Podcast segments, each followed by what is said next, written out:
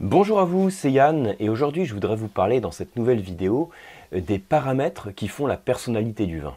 Parce que quand vous commencez à vous former au vin, il y a toujours une période un petit peu ingrate où on est finalement incompétent inconsciemment. Et cette, cette étape d'incompétent inconscient, c'est ce qu'on a au début de tout apprentissage, quand on ne connaît pas encore vraiment l'étendue du sujet qu'on étudie. Euh, C'est-à-dire qu'on ne connaît pas le vin, mais on ne sait pas qu'on ne le connaît pas. Et après, quand on commence à se former, c'est là qu'on arrive sur cette phase qui est un petit peu compliquée, où on est incompétent conscient. C'est-à-dire qu'on est conscient qu'on connaît rien et qu'on a beaucoup à apprendre. Et c'est là qu'on fait, qu'on on est parfois un petit peu impressionné, on va dire, par la complexité du sujet. Le vin, c'est un sujet complexe, il y a plein de paramètres et on est vite impressionné. Et du coup, le but de cette vidéo, c'est aussi de vous montrer quels sont les huit paramètres à avoir en tête qui font la personnalité, qui font l'identité du vin. Tous les vins du monde que vous dégustez, ils ont des caractéristiques en termes bah, de couleur, hein, euh, d'arôme et de caractéristiques gustatives.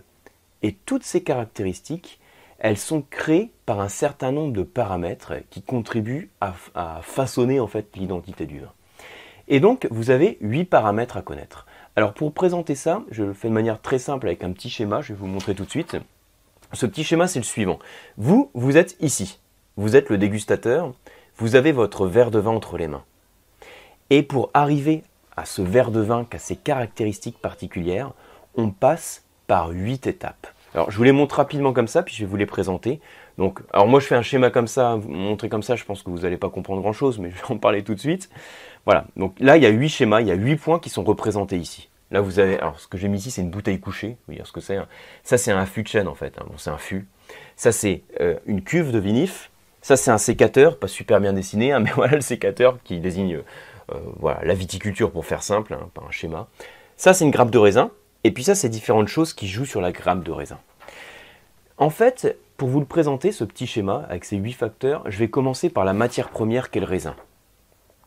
La matière première, donc le raisin, hein, votre pinot noir, votre cabernet sauvignon, votre syrah ou pour les blancs, votre chardonnay, votre vionnier, votre riesling par exemple, cette grappe de raisin, elle a des caractéristiques qui sont propres au cépage. Un pinot noir est différent d'un cabernet sauvignon, parce que vous avez, de par le cépage, vous n'aurez pas le même niveau de tanin, vous n'aurez pas le même niveau d'acidité le même niveau de couleur. Un pinot noir donne généralement moins de couleur qu'un cabernet sauvignon. Et puis un cabernet sauvignon donne plus d'acidité que le cépage grenache, par exemple. Voilà un petit peu l'idée. Et alors, cette matière première, ce cépage, est un des huit paramètres qui contribuent à l'identité du vin. Mais ce cépage, il est ensuite soumis à différents facteurs de l'environnement. Et vous avez en fait trois facteurs qui interviennent dessus, que je vous présente ici. Donc ces trois facteurs sont là. Ici, ce que j'ai fait, alors bon, c'est schématique, hein, c'est un pied de vigne, vous voyez, qui est, dans le sol. C'est pour désigner tout ce qui touche au terroir. J'utilise donc le terme terroir au sens vaste du terme. Ça désigne aussi bien le sol, euh, donc aussi bien le sol, sa composition, sa couleur, par exemple, que euh, l'altitude. Euh, donc plus on est haut, plus il fait frais, donc ça, ça va avoir un impact également que également l'exposition. En fonction de l'exposition, on capte plus ou moins de soleil, mais le fait d'avoir aussi une pente qui est plus ou moins accentuée, ça veut dire que quand il pleut, l'eau ruisselle plus ou moins, et donc elle s'infiltre moins dans le sol, et donc ça peut créer un léger stress hydrique, hein, c'est-à-dire un apport modéré d'eau à la vigne qui est plutôt bénéfique, etc. Donc ça, c'est tout ce qui touche au terroir.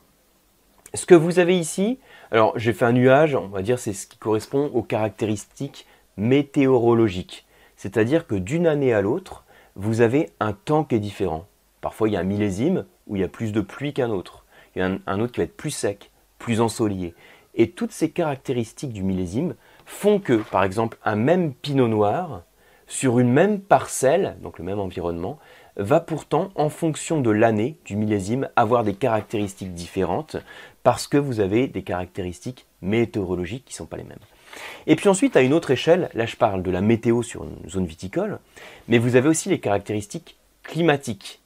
Donc là, si je prends un pinot noir par exemple du Languedoc et un pinot noir de Bourgogne ou un pinot noir d'Alsace ou un pinot noir californien par exemple, à chaque fois on est dans des zones différentes. Et même si je peux avoir des caractéristiques hein, pour chaque millésime qui changent, donc des caractéristiques météorologiques qui changent, ce qui est clair, c'est que le climat n'est pas le même. Et donc ici, je vous ai présenté quatre facteurs.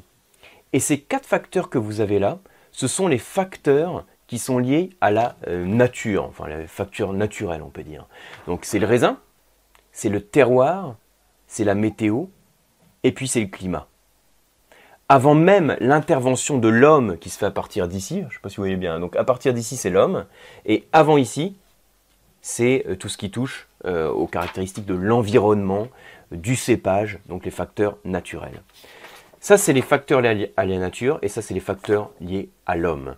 Quatre facteurs, 1, 2, 3, 4 ici, et ensuite une, deux, trois, quatre autres facteurs qui vont être liés euh, à l'homme avant que vous, en tant que dégustateur, vous dégustiez le vin. Alors, les autres facteurs, c'est quoi? C'est une fois que j'ai mon raisin, j'ai des choix qui sont faits par le vigneron en termes de viticulture.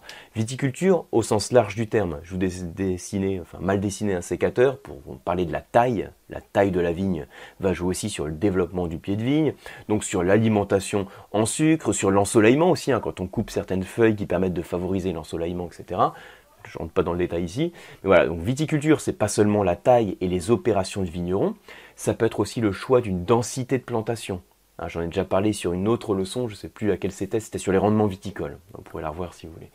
Donc en fonction donc, euh, des, des, rendements que je vais avoir, justement, en fonction de la densité de plantation, tout ça, ça va jouer sur le développement de mon pied de vigne, qui a beau avoir un cépage, c'est chronologique, hein, j'ai un cépage qui est soumis à un type de terroir, à des conditions météorologiques et à un climat, et ensuite, mon vigneron va faire des choix en termes de viticulture qui vont impacter encore l'identité du vin. Et puis ensuite, après la viticulture, j'ai donc mon raisin qui a un certain niveau d'acidité, qui a des précurseurs d'arômes, un certain niveau euh, d'alcool potentiel de par son sucre, un certain niveau de tanin, etc. Et ensuite, je vais faire ce que j'ai ici, c'est une cuve, la vinification. La vinification, c'est la fabrication du vin avec la fermentation alcoolique qui convertit le sucre en alcool. Et là, le vigneron, il a le choix encore entre plein de paramètres. Je les détaille pas trop ici, hein, je vous donne plus une vue globale, vous avez compris le truc. Hein.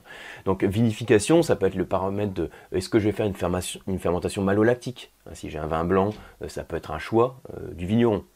Euh, est-ce que je vais faire une macération pré-fermentaire ou une macération post-fermentaire?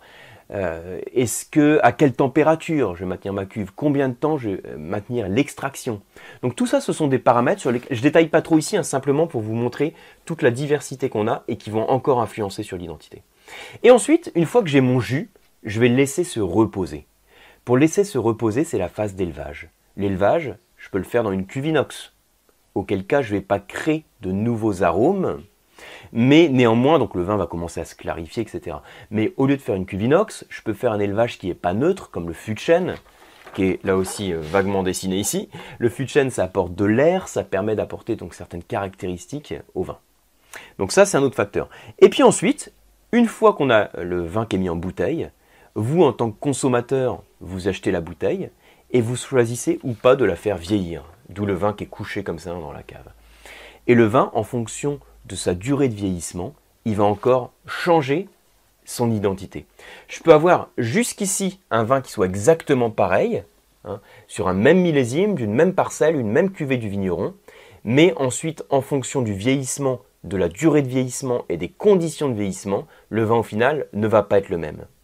Et vous voyez que chaque paramètre va influer euh, le vin que vous dégustez. Alors plus on est en amont, je vais dire plus c'est presque évident, quand vous avez deux climats différents, l'impact va être très fort. Euh, mais chaque paramètre va finalement avoir un rôle à jouer. Et vous maintenant, en tant que dégustateur, la question à se poser, c'est euh, quels sont, pour chacun des paramètres, alors soit les choix qui ont été faits par le vigneron, comme on est dans les, quand on est dans les facteurs liés à l'homme, soit quelles sont euh, les caractéristiques naturelles qui influent sur mon vin. Voilà, donc ayez ce petit schéma en tête, je vous le remontre. Hein. Le terroir, le, climat, la météo, le cépage, la viticulture, la vinif, l'élevage et le vieillissement, qui jouent sur le vent final. Et pour vous faciliter un petit peu la vie, euh, comme là je détaille pas du tout les, différentes choses, euh, je vais vous donner deux facteurs clés sur la partie naturelle. Je vous le dis tout de suite. Euh, on va mettre dans le bon sens. Facteur naturel, un des facteurs clés, c'est le cépage et le climat. C'est-à-dire qui impacte on va dire de manière radicale et on va dire très marquée en tout cas. Hein, donc deux, euh, deux, paramètres, cépage et climat. Et ensuite, deux paramètres qui vont, jouer sur la personnalité du vin, ça va être le choix de l'élevage et la durée de vieillissement. Alors bien sûr, hein, C'est clair qu'entre une malolactique, pas de malolactique, ça joue énormément aussi. Mais là, j'essaye de vous donner un petit résumé sur 2 plus 2, donc deux paramètres naturels et deux paramètres l'homme. Voilà, j'espère que vous avez appris des choses, que ça vous aidera dans vos dégustations et ça vous aidera aussi à voir que derrière toute la complexité qu'il y a dans le vin, finalement, on peut se ramener à ces 8 paramètres clés.